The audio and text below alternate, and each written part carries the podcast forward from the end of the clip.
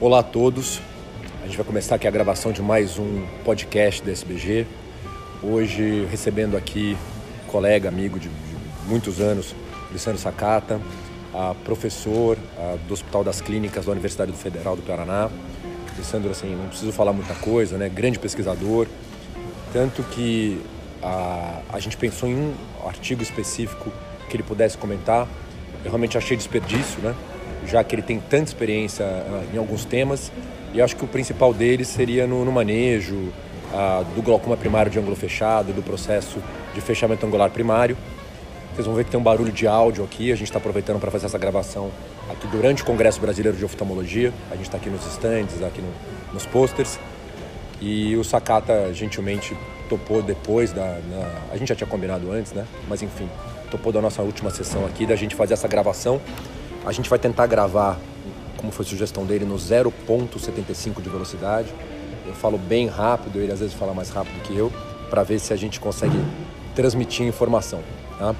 A gente vai dividir em três perguntas, como a gente tem feito nos outros, né?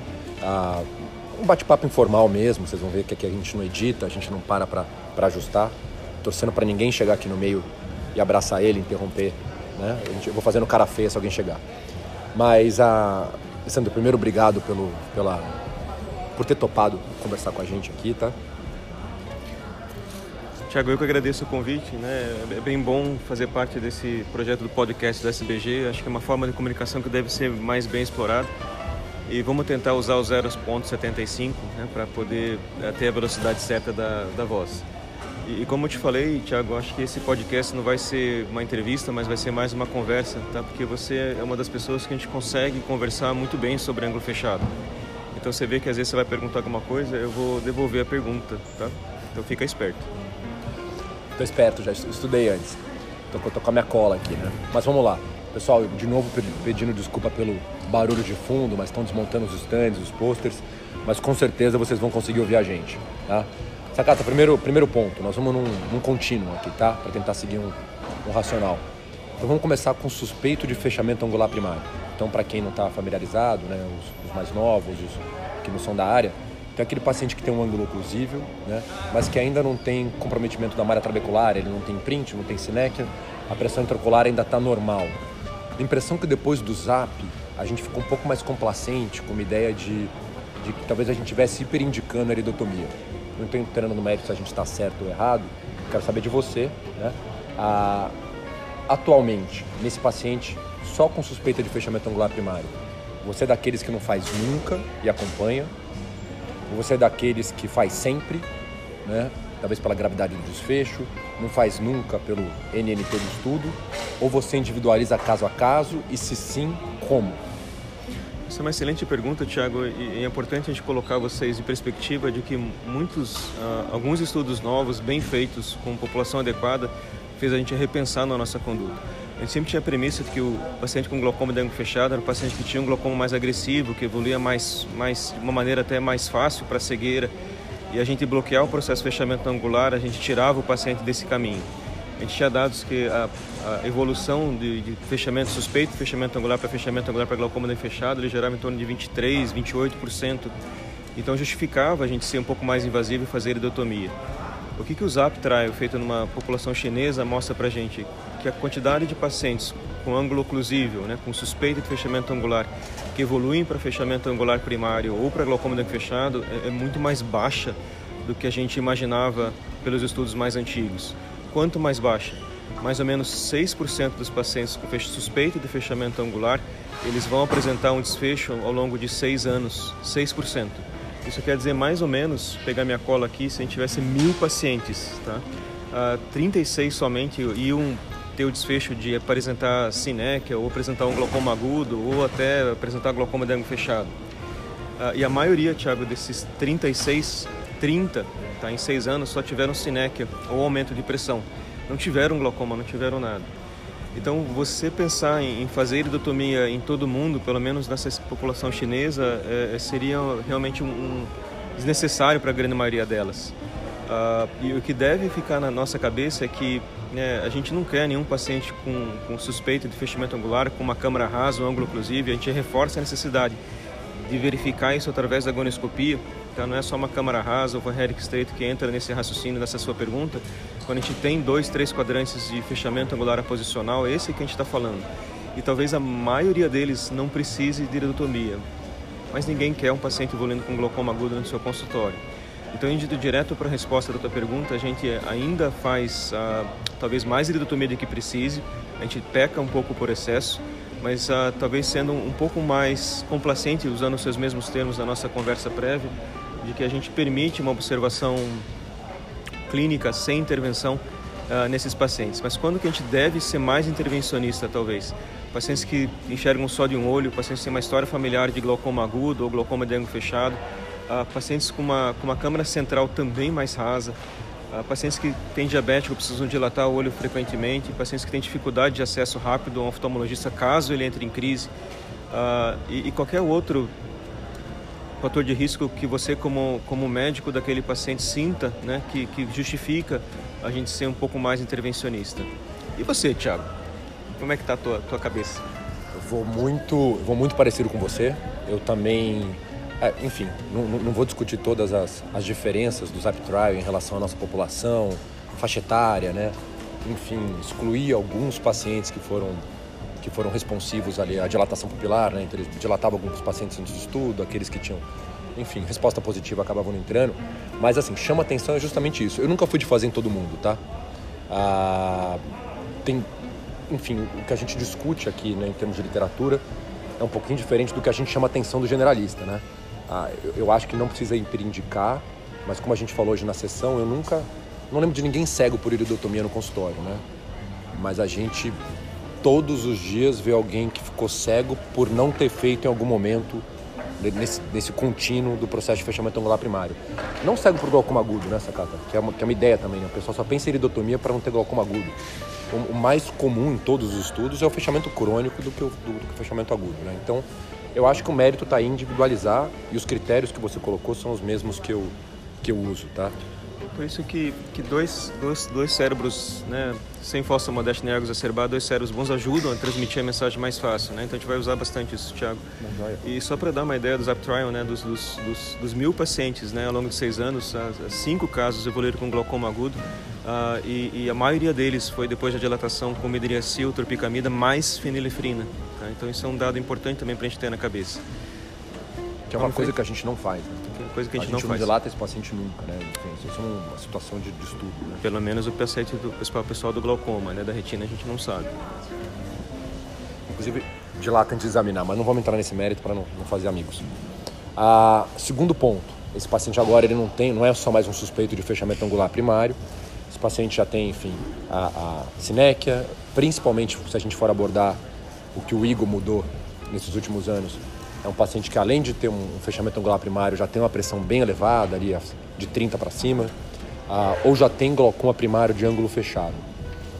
Nesse paciente específico, Sacata, ficou a ideia de que ah, a gente pode começar a tirar o cristalino mais cedo, né?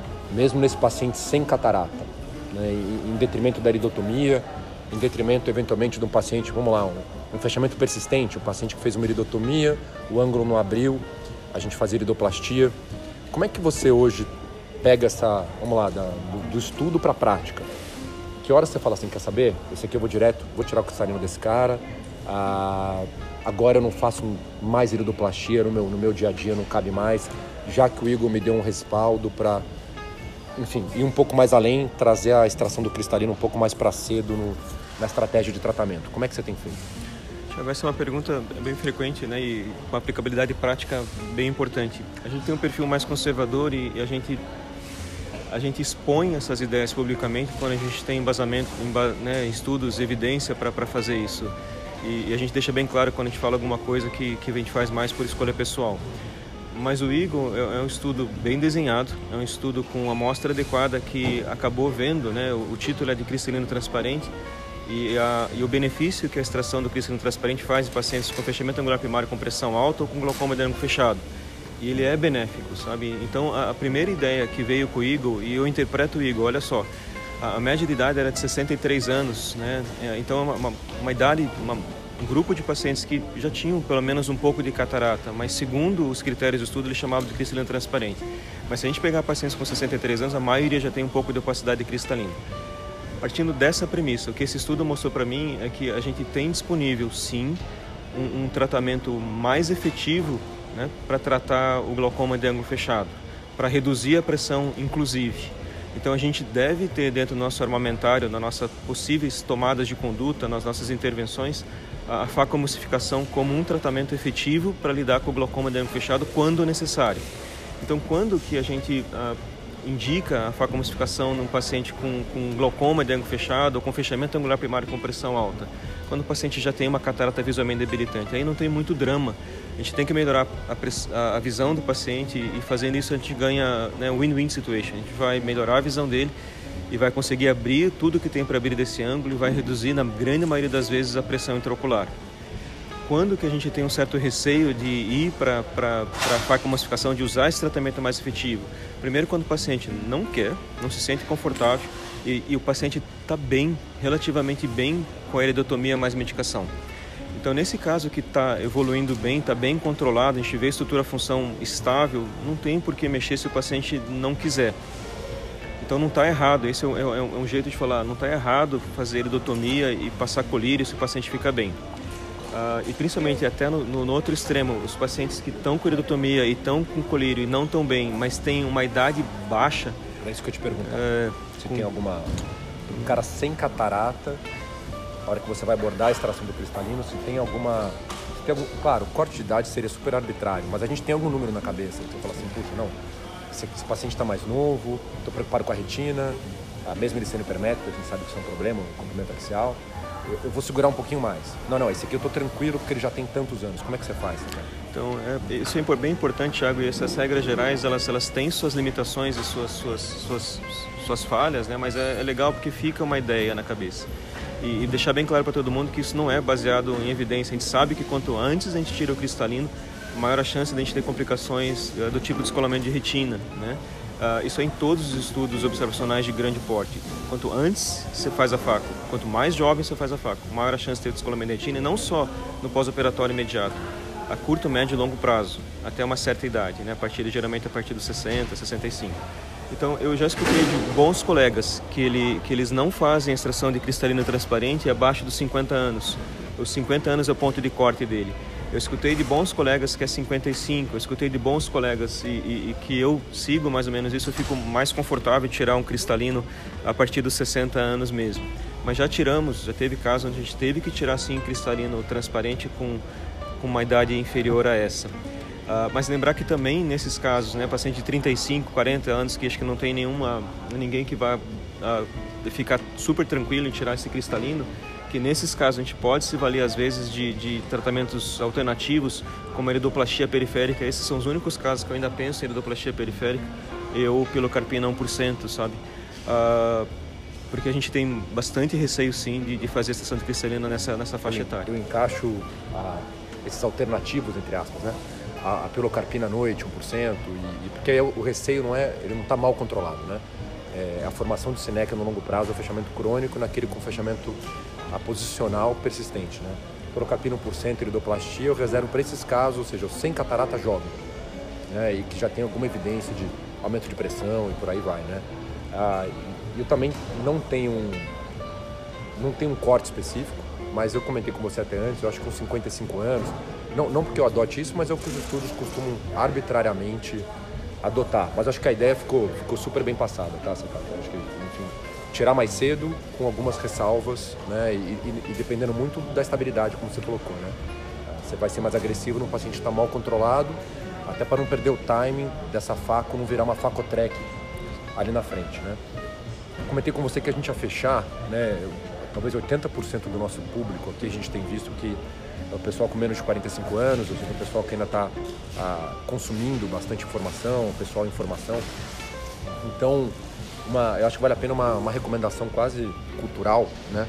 Sobre, ok, eu escutei, né? A gente não tem muito tempo aqui no podcast, mas eu gostaria de, de ah, me aprofundar no assunto. Comentei com você que eu acho que talvez um melhor, né? Não, não vou entrar em melindre, né?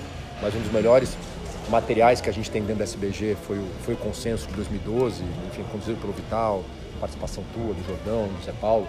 É muito bom, eu já li algumas vezes, eu mando para todos os meninos quando tem alguma dúvida sobre o assunto. Mas eu sei que você deve conhecer outras coisas além do consenso que você poderia sugerir aqui para o pessoal para a gente terminar.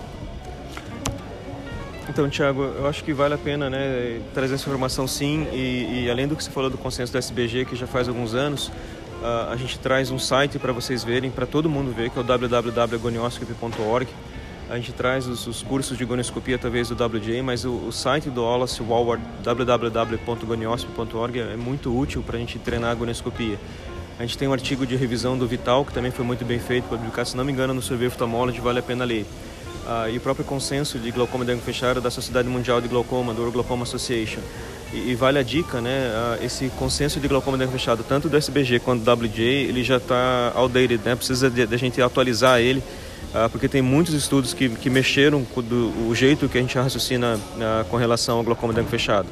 E vou perder 30 segundos só para a gente trabalhar os dois cérebros juntos uh, e lembrar que quando dos casos de glaucoma de fechado extremo que você, pincelou que a gente tem um glaucoma avançado com ameaça de fixação central ou com nível de pressão muito alto ou com muita sinéquia, talvez nesses casos a gente deva sair para outro extremo de considerar mesmo ir para uma facotrec, uh, o que a gente sempre quer evitar. Né? Se a gente não tem lastro do nervo, apostar que a faca vai resolver o problema e ela não resolve, porque ela não resolve sempre uh, a gente pode estar em maus lençóis e, e, a consequência disso é que a perda da visão central ela, ela não, não, não, vai permitir você voltar atrás, né? Perdeu, perdeu. Então lembrar que também nesses casos a Facotrec ela, ela é ainda uh, necessária, né? Nesses casos com glaucoma bem avançado, sem lastro de nervo. Concordo, concordo tanto com você que eu roubei essa palavra lastro de uma aula tua de uns, uns seis anos atrás. Quem fez fellow comigo sabe disso. Né? Então, ah, você não tem lastro de medicação, não tem lastro anatomofuncional, num ângulo que já foi embora, né? Enfim, você já falou isso várias vezes, né? Faco não quebra a sinéquia, né? Então a gente, esse é o paciente que realmente talvez a catarata isolada não vai resolver, a gente vai ter que apelar para uma, uma combinada. Sakato, acho que a gente passou a ideia, né? Mais uma vez te agradecer, sabadão, final do congresso, né? Ah, obrigado pela participação, espero que todo mundo aproveite o tanto que eu, que eu aproveitei aqui. E de novo pedir pro pessoal perdão pelo barulho, mas foi o, melhor lugar que a gente arrumou aqui, apesar das cadeiras caindo e eventualmente a hora que a gente começou a gravar, começaram a jogar as mesas para cima. Tá bom? Parabéns, Thiago. Parabéns, SBG. Parabéns ao Paranhos, né? E, e, e, vamos em frente. É bem bonito, tá? Ter a continuidade da, da comissão científica do SBG com pessoas como você, né? Vamos em frente. Isso é um tapa. Obrigado. Abraço, pessoal.